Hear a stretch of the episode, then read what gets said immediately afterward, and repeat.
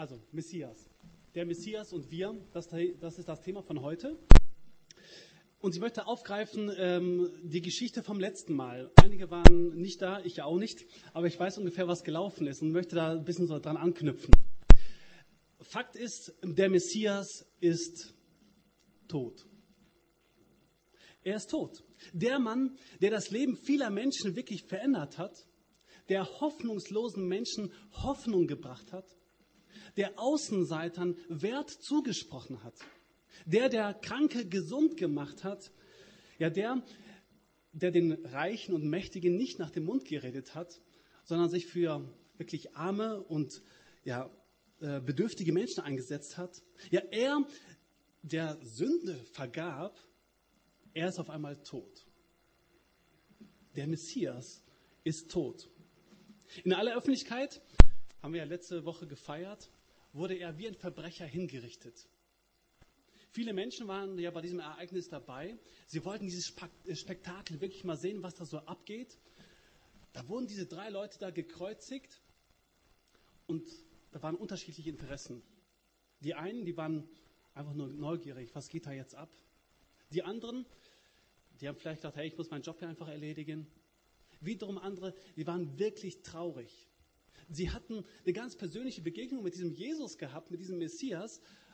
Und jetzt wurde der hingerichtet. Einige waren da und die haben sich einfach nur kaputt gelacht über diesen Jesus, der ausgegeben hat, er sei ein Messias. Sie haben ihn angerotzt, angelacht, ausgelacht, fertig gemacht. Und dann stirbt er ja. Und das war eine unglaubliche Szene. Sein Todeszeitpunkt nimmt irgendwie die ganze Natur mit. Es gibt ein Erdbeben, der Vorhang in dem Tempel damals, der zerreißt. Ganz merkwürdige Dinge passieren da, weil dieser Jesus da stirbt. Okay, und dann ist es endlich vorbei mit diesem Messias. Er ist tot. Die Leute, man merkt schon, die sind irgendwie betroffen, schockiert, irgendwie, die merken, irgendwas war da doch ganz komisch bei diesem Jesus. Aber für andere war das so, dass damit wirklich auch der Glaube und die Hoffnung auf diesen Jesus, auf diesen Messias irgendwie mitgestorben ist. Und auch so seine Freunde, die so ganz nah mit Jesus zusammen waren, da hat man so den Eindruck, bei ihnen stirbt auch etwas. Bei ihnen stirbt die ganze Hoffnung auf diesen Jesus. Und dann, einige Tage später, soll Jesus auferstanden sein und das ist dann völlig abstrus. Keiner kann es wirklich glauben. Damit hat keiner gerechnet. Es war total verrückt. Und deswegen, es hat ja auch eine Zeit lang gedauert, bis die Freunde von Jesus verstanden haben, hey, das ist wirklich passiert, der, der ist wirklich auferstanden. Also der lebt jetzt wieder. Ganz komisch. Und es hat eine Zeit lang gedauert, bis sie es wirklich für selber für wahrnehmen konnten. Aber die Frage, um die es heute gehen soll, ist, was bitteschön hat denn jetzt das an Veränderung gebracht? Was ist denn der Unterschied zwischen Jesus, bevor er gestorben ist und dann anschließend wieder auferstanden ist? Und gibt es einen Unterschied? Und was hat das mit meinem Leben zu tun? Der Messias und wir hat sich was verändert, dass Jesus lebt. Ich möchte anhand eines Textes aus der Bibel, möchte ich drei Punkte aufgreifen, wo ich merke, das hat was mit meinem Leben zu tun. Und das hat damals das Leben der Jünger, der Freunde von Jesus verändert, aber es prägt auch mein Leben heute. Und ich lese einfach mal zwei Verse aus dem Johannesevangelium. Da heißt es in den Versen 19 bis 20, ist auch so eine Auferstehungsgeschichte. Es war aber Abend geworden an jenem Sonntag. Die Jünger waren beisammen und hatten aus Angst vor den führenden Juden die Türen abgeschlossen. Da kam Jesus, trat in ihre Mitte und sagte, Frieden sei mit euch. Dann zeigte er ihnen seine Hände und seine Seite. Als die Jünger den Herrn sahen, kam große Freude über sie. Die erste große Veränderung ist mit der Auferstehung, das war der Anfang vom Ende der Angst. Das war der Anfang vom Ende der Angst. Also nochmal, die Jünger, die hatten sich ja in einem Raum zurückgezogen, sie hatten einfach nur Angst. Kein Wunder, Jesus war ja aufgrund der führenden Juden gekreuzigt worden, hingerichtet worden. Und die führenden Leute dort, die hatten irgendwie die Nase ziemlich gestrichen voll von diesem Jesus und aber auch von seinen Freunden. Denn die haben eine Menge Unruhe gestiftet. Und jetzt wollten die führenden Leute eigentlich nur Ruhe schaffen. Sie wollten Jesus beseitigen, weil der war total unangenehm. Der hat religiöse Praktiken in Frage gestellt. Er hat die Führer selber in Frage gestellt. Er hat Dinge getan, wo alle nur mit dem Kopf geschüttelt haben. Und deswegen war er unangenehm und musste beseitigt werden. Und deswegen wurde er hingerichtet. Aber genau das Gleiche, was mit diesem Jesus passiert war, genau das, das könnte ja jetzt auch diesen Jüngern passieren. Und deswegen, absolut verständlich, saßen sie da in irgendeinem Haus, in irgendeinem Raum, abgeschlossen und zitterten vor sich hin, weil sie Angst hatten, weil sie Angst um ihr Leben hatten. Und dann mitten in dieser Angst und obwohl die wirklich abgeschlossen sind und gedacht hatten, dass sie beschützt sind, einigermaßen zumindest, erscheint ihnen da Jesus. Und das hat bei denen aber nicht direkt Freude ausgelöst, sondern plötzlich, wow, Jesus, schön, dass du da bist. Nee, ganz im Gegenteil, die waren total durcheinander. Die haben gedacht, es spukt. Die haben erstmal gedacht, dass das ein Geist ist, der da plötzlich da erscheint. Die sind total erschrocken. Und Jesus, so heißt es dann im äh, anderen Evangelium, muss erstmal beruhigen, so auf den Teppich runterholen und sagen, hey Leute, ich bin's wirklich, bleibt mal cool, hier seht doch meine Hände und so weiter. Ähm, ich bin's wirklich, ich lebe wieder. Und dann erst kapieren die Jungs dort, hey, das ist wirklich dieser Jesus, dieser Messias, der vorher am Kreuz gehangen hat. Der lebt jetzt. Und die Angst, die sie vorher hatten, die weicht so langsam. Und auf einmal beginnt so langsam Freude in ihr Leben hineinzukommen. Und das ist so der erste Anfang eben vom Ende der Angst, den die Jünger, die Freunde damals erleben. Und dann ist es ja so, dass Jesus sie mit einem Friedensgruß anspricht. Er sagt, Frieden sei mit euch. Und das hat so wahrscheinlich ein paar Erinnerungen an, in ihrem Leben so hervorgerufen. Denn Jesus hat eine Menge über Frieden gesprochen.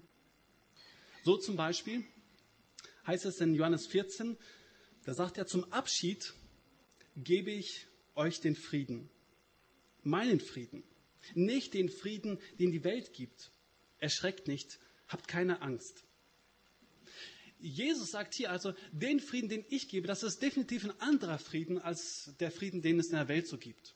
Denn der Frieden in der Welt, naja, das ist so ein Frieden eben so auf so ein Abkommen hin. Du lässt mich in Frieden, dann lasse ich dich auch in Frieden. Bedrohst du mich, dann bedrohe ich dich auch. Also ein Frieden eigentlich, der nicht wirklich langfristig ist, und ein Frieden, der so an den Umständen sich festmacht. Jesus sagt hier aber, mein Friede ist definitiv anders. Und das wird in einer anderen Aussage nochmal deutlicher. Er sagt, dies alles habe ich euch gesagt, damit ihr in meinem Frieden geborgen seid. In der Welt wird man euch hart zusetzen, aber verliert nicht den Mut. Ich habe die Welt besiegt. Jesus sagt hier eigentlich, das Unglaubliche ist möglich. Du kannst in katastrophalen Umständen leben. Du kannst hart zugesetzt werden. Und trotz alledem kannst du Frieden in deinem Leben erleben. Ein Frieden, der höher ist als mein Verstand, als alle Vernunft. Ein Friede, der da ist, obwohl die Situation beschissen ist. Wieso? Weil er, so sagt er es hier, weil er die Welt besiegt hat. Das ist möglich, weil er wieder lebt. Weil er jetzt lebt. Weil er nach wie vor lebt.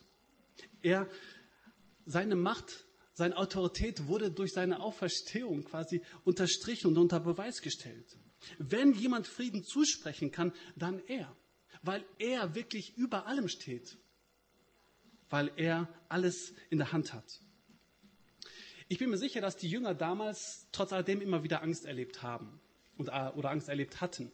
Viele von ihnen sind ja als Märtyrer gestorben, so wie Jesus letztlich auch.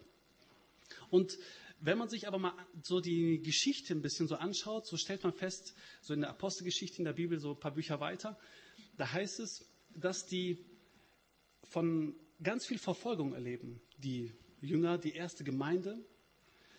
Ähm, und trotz alledem haben die eine, einen Frieden, einen Halt in ihrem Leben, überwinden sie die Angst, die sie haben müssen und sind total mutig, total verrückt. Eine Szene möchte ich euch ganz grob nur erzählen. In der Apostelgeschichte 4 heißt es von dem Petrus und von dem Johannes, dass die so vor den Hohen Rat gerufen wurden. Und äh, die wurden kurz und klein äh, zumindest geredet. Und ihnen wurde gesagt, hey, die sollen jetzt aufhören mit diesem Jesus, mit den Geschichten über Jesus und so weiter. Äh, das hat ja jetzt schon gereicht. Sie kommen nochmal ins Gefängnis. Anschließend werden sie nochmal richtig bedroht. Und dann würde man ja eigentlich erwarten, okay, jetzt verziehen sie sich und von denen ist nichts mehr zu hören und zu sehen. Ist aber nicht. Dann heißt es nämlich in dem Vers 31, alle wurden vom Heiligen Geist erfüllt und verkündeten die Botschaft Gottes ohne Furcht. Eigentlich genau das Gegenteil von dem, was man so erwarten würde. Da merkt man, die haben einen Frieden, der unabhängig ist von den Umständen, die sie gerade ganz aktiv und massiv erleben. Und genau das ist einer der großen Unterschiede. Denn sie haben erlebt, das war nämlich der Anfang vom Ende der Angst. Sie durften auf einmal Frieden erleben und Freude erleben. Kommen wir doch mal zu uns und auf unsere Welt. Wenn wir ganz ehrlich sind, so erleben wir ja doch auch ganz viel Unsicherheit in unserer Welt.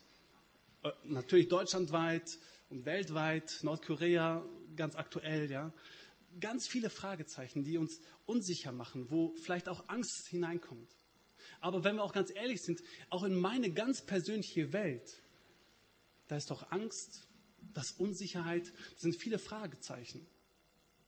In Bezug auf meine Familie, in Bezug auf meine Freunde, auf den Arbeitsplatz oder was auch immer. Und wenn man sich das so ein bisschen näher anschaut, dann kann man doch wirklich Angst bekommen.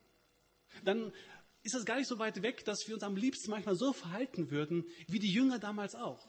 Dass wir uns am liebsten auch zurückziehen würden wollen, uns ein Zimmer schließen und vor uns hinzittern und Angst haben. Manchmal sind unsere Umstände, die wir so erleben in unserer Welt, nicht unbedingt rosig. Aber da möchte ich dir und uns wirklich gemeinsam Mut machen. Hey, es gibt aber noch mehr. Es gibt wirklich Jesus, den Messias, der nämlich genau das überwunden hat. Und der dir heute Morgen wirklich sagen möchte, hey, ich möchte dir Frieden zusprechen. Du kannst Frieden erleben, trotz deiner Situation. Du darfst Frieden erleben, auch wenn alles gerade den Bach runterläuft. Jesus spricht dir Frieden zu, nicht irgendjemand. Er, der wirklich alles überwunden hat, der der Herr ist, der nicht im Grab geblieben ist, er spricht dir Frieden zu. Was macht dir so Angst? Wo erlebst du so Sicherheit? Hast den Mut, genau das mal mit Jesus zu besprechen? Ihn vielleicht genau, genau da hineinzulassen in dein Leben? Und sagen, hey, genau da brauche ich Frieden, der anders ist als der Frieden in der Welt.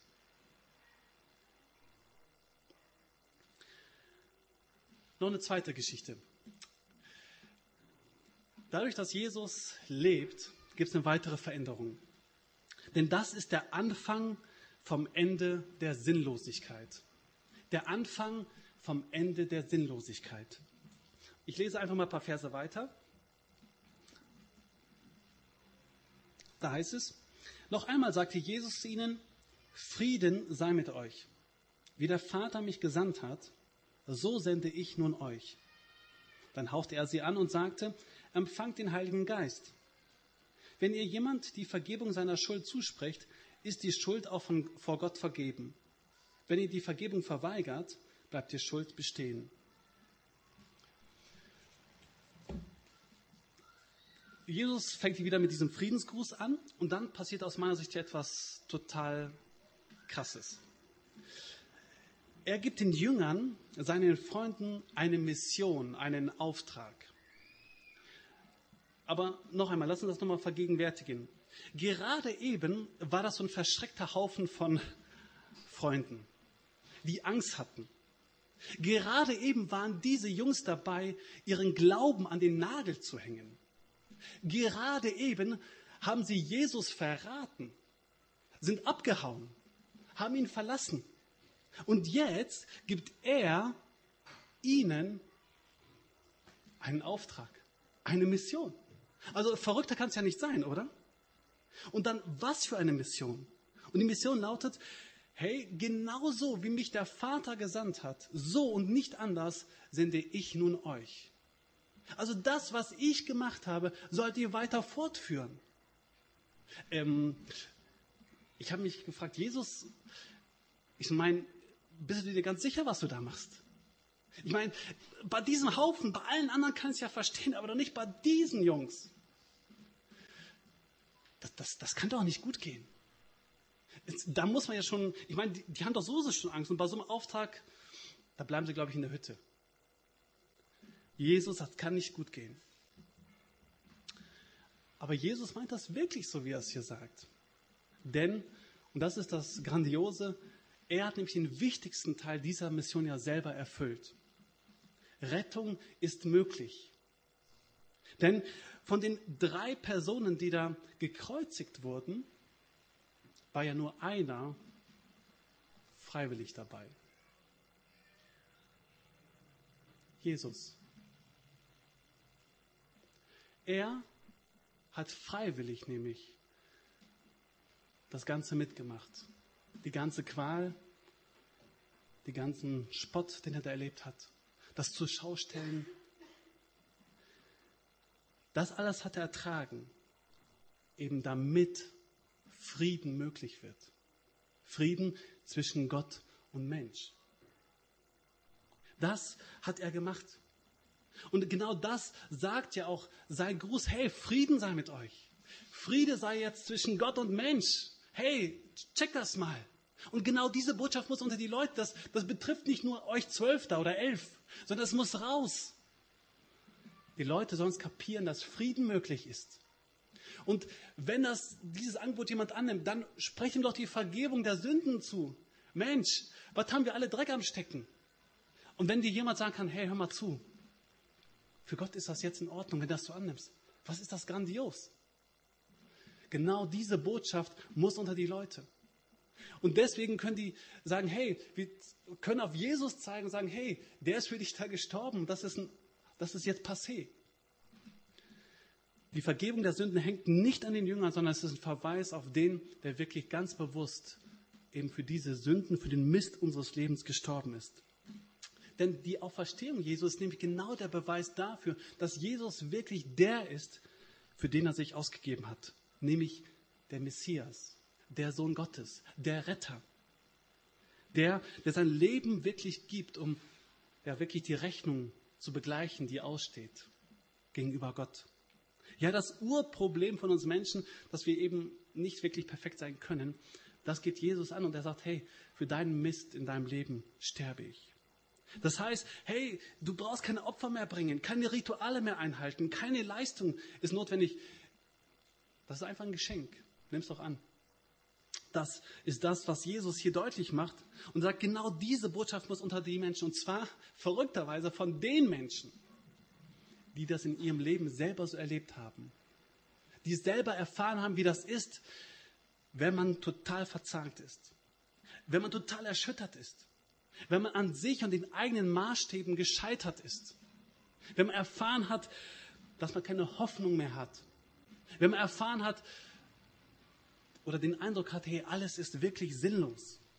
Genau von diesen Menschen, von diesen Personen will er, dass sie jetzt rausgehen und berichten, was für einen Unterschied sie in ihrem Leben erleben, weil Jesus da hineingekommen ist. Genau diese Personen sollen jetzt diesen Auftrag weiterführen, den Jesus angefangen hat. Das kann er aber, oder sollen, das sollen wir, das dürfen wir, eben nicht aus uns heraus machen, sondern Gottes Geist geht mit uns. So sagte er das hier dann. Hey, Gott ist dabei. Das ist seine Mission. Deswegen dürfen wir da mutig vorangehen.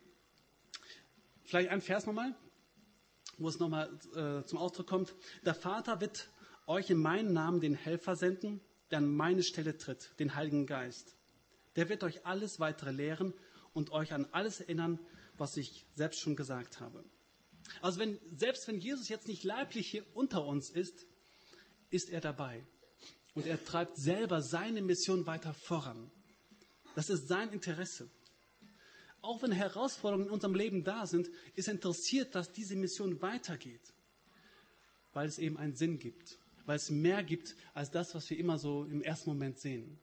Weil es nach dem Tod eben doch nicht alles aus ist. Das zeigt ja Jesus gerade.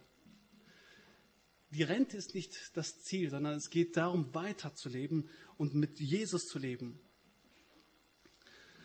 Ostern bedeutet, wenn man so will, das ist der Anfang vom Ende der Sinnlosigkeit. Das macht Jesus hier deutlich.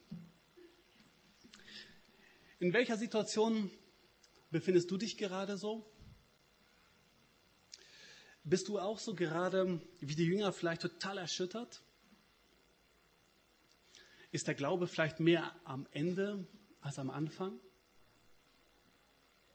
Hast du die Perspektive verloren? Denkst du vielleicht, hey, was kann Gott mit mir als Versager schon anfangen? Dann geht es dir eigentlich nicht anders, wie das den Jüngern damals auch gegangen ist. Und dann gilt dir genau der gleiche Auftrag wie damals den Jüngern auch. Jesus sagt nämlich dir, hey, genau mit dir will ich mein Reich weiterbauen. Genau mit dir. Ich möchte, dass du dabei bleibst, dass du weitermachst. Ich habe dafür gesorgt, dass Frieden möglich ist. Nimm es für dich selber an und, und gib's weiter. Geh. Und ich bin dabei. Denn du bist nicht alleine. Ich bin dabei. Der letzte Punkt, den ich ansprechen möchte, ist der Anfang vom Ende der Skepsis. Und da geht es um den Thomas. Als Jesus kam, war Thomas, genannt der Zwilling, einer aus dem Kreis der Zwölf, nicht dabei gewesen. Die anderen Jünger erzählten ihm, wir haben den Herrn gesehen. Thomas sagte zu ihnen, niemals werde ich das glauben dann müsste ich erst die Spuren von den Nägeln an seinen Händen sehen und sie mit seinen Fingern fühlen und mit meinen Fingern fühlen und meine Hand in seine Seitenwunde legen, sonst nicht. Eine Woche später waren die Jünger wieder im Haus versammelt und Thomas war bei ihnen. Die Türen waren abgeschlossen. Jesus kam, trat in ihre Mitte und sagte, Frieden sei mit euch. Dann wandte er sich an Thomas und sagte, leg deinen Finger hierher und sieh dir meine Hände an. Streck deine Hand aus und leg sie in meine Seitenwunde. Hör auf zu zweifeln und glaube.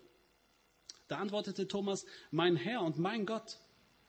Jesus sagte zu ihm, du glaubst, weil du mich gesehen hast. Freuen dürfen sich alle, die mich nicht sehen und trotzdem glauben. Alle erleben einen unglaublichen Moment mit Jesus, nur Thomas nicht, er ist eben nicht dabei. Und deswegen kann er nicht glauben. Er kann das nicht glauben, was die da erzählen. Die Berichte sind toll und schön und gut, das hört sich total nett an, aber er ist skeptisch. Ihm fehlt einfach genau diese Begegnung, die die Jünger hatten. Sie haben Jesus ganz persönlich gesehen. Sie haben mit ihm gesprochen. Und da kann jeder erzählen, was er will, aber das kann er einfach nicht glauben. Er will Jesus auch nicht irgendwie von Weitem sehen, sondern er hat so das Bedürfnis, das wird ja in diesem Text verdeutlicht, Jesus am liebsten anfassen zu wollen. Sicher gehen zu wollen, dass Jesus wirklich auferstanden ist und dass es wirklich der Jesus ist, den er vorher kennengelernt hat, nämlich als Messias. Er will sicher gehen, dass er da nicht irgendeinem Scharlatan da auf den Leim geht. Er muss es wissen, ob Jesus wirklich von den Toten auferstehen kann oder nicht. Und solange er es nicht weiß, ist er skeptisch. Und Thomas ist ja nicht einfach so nur skeptisch als solches, als Grundhaltung, sondern Er ist ja bereit, die Skepsis abzulegen. Er will ja glauben, sagt er. Aber er braucht Unterstützung. Er will ja glauben, aber er braucht diese persönliche Begegnung eben mit diesem auferstandenen Jesus. Vielleicht hat er gedacht, hey Mensch, wenn das möglich ist, dass Jesus verschiedenen Leuten so persönlich begegnet, dann kann er doch auch mir nochmal begegnen. Was soll das denn? Mann, ich traue das ja Gott zu, dass er eine Menge macht. Aber ich brauche einfach Unterstützung. Ich habe da einfach zu viele Fragen.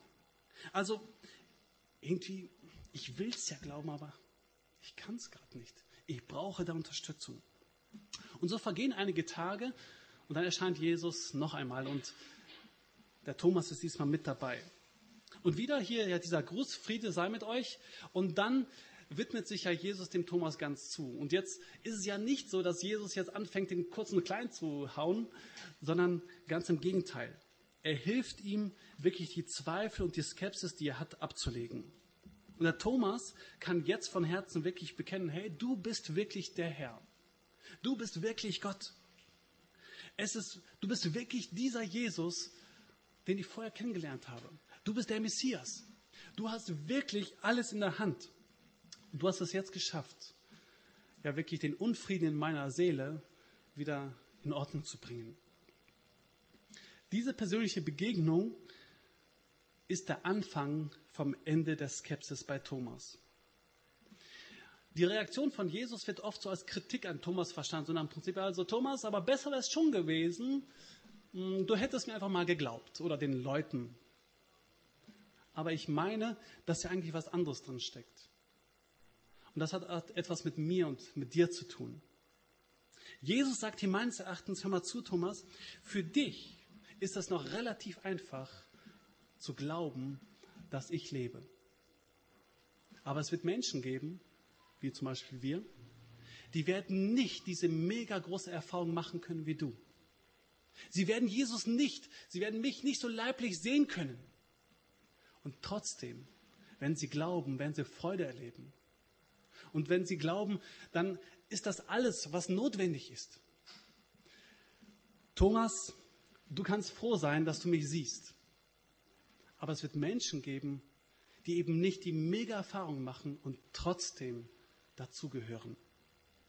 Und das bedeutet eben für uns, wir haben ja gerade eben an den Tischen darüber gesprochen, welche Erfahrungen wir so im Alltag mit Jesus machen.